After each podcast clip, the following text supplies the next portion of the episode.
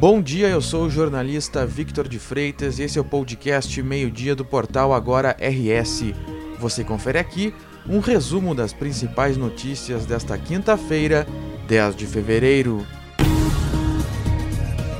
As exportações do agronegócio gaúcho registraram uma soma de 15 bilhões de dólares em 2021, uma alta de 52% na comparação com 2020. O crescimento foi puxado pelas vendas de soja no quarto trimestre, que registraram um aumento de 550% em relação ao mesmo período do ano anterior. O valor é o maior registrado desde o início da série histórica em 1997 e representa um aumento de cerca de 5 bilhões de dólares em termos absolutos. Os dados fazem parte do boletim Indicadores do Agronegócio do RS, divulgado nesta quinta-feira e que é elaborado pelo Departamento de Economia e Estatística, o DEE, vinculado à Secretaria de Planejamento, Governança e Gestão. Além da soja, também tiveram alta os setores de carnes, produtos florestais e cereais, farinhas e preparações. O fumo foi o único a registrar queda nas vendas em 2021. Segundo o pesquisador do DE, Sérgio Leuzin Júnior, o ano de 2021 ficou marcado pelo restabelecimento dos níveis de produtividade das safras de verão no estado, que foram afetadas pela estiagem em 2020. Além da safra cheia, o incremento nos preços médios dos produtos exportados pelo agronegócio também contribuiu para o desempenho exportador no período. A Secretaria Estadual da Saúde informou ontem que mais de 3 milhões de pessoas estão com alguma dose da vacina contra o coronavírus em atraso no Rio Grande do Sul. O órgão alerta para o risco que representa não estar com o esquema atualizado. Conforme o Centro Estadual de Vigilância em Saúde, entre dezembro e janeiro, 68% das hospitalizações e 70% das mortes por Covid-19 ocorreram em pessoas não vacinadas ou com alguma dose em atraso. Somente em relação à segunda dose, há 786 mil pessoas em atraso, ou seja, 9% das 9 milhões de pessoas que já fizeram a primeira dose.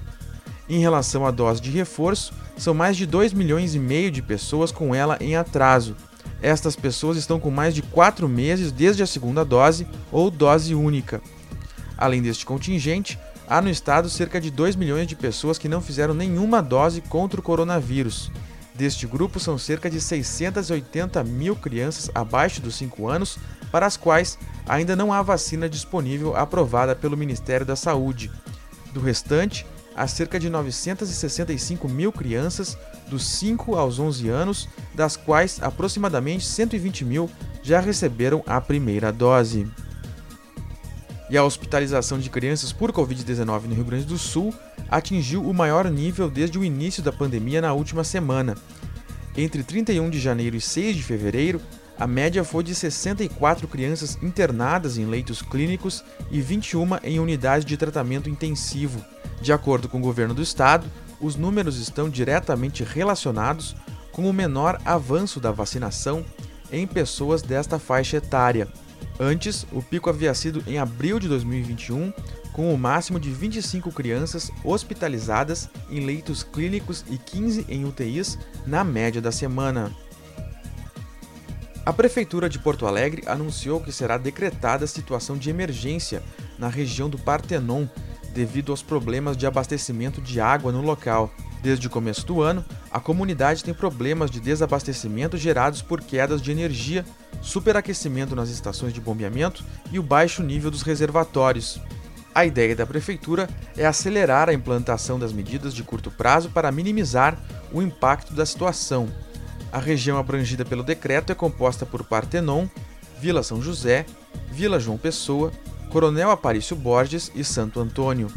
Conforme o Departamento Municipal de Água e Esgotos, uma das medidas possibilitadas pelo decreto de forma emergencial será a instalação de reservatórios em residências através de um laudo que garanta a estrutura necessária.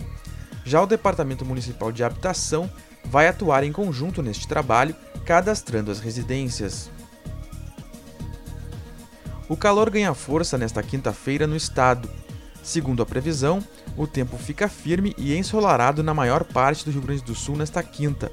Existe a possibilidade de pancadas fracas de chuva apenas na serra e na região norte.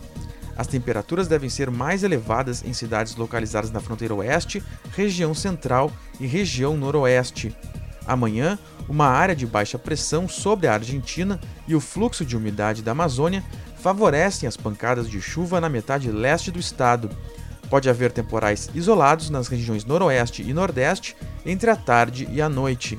A tendência é que essas instabilidades sigam sobre o estado no final de semana.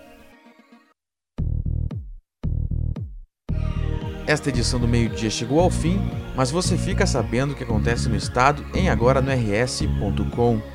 Obrigado pela companhia e até o meio-dia de amanhã.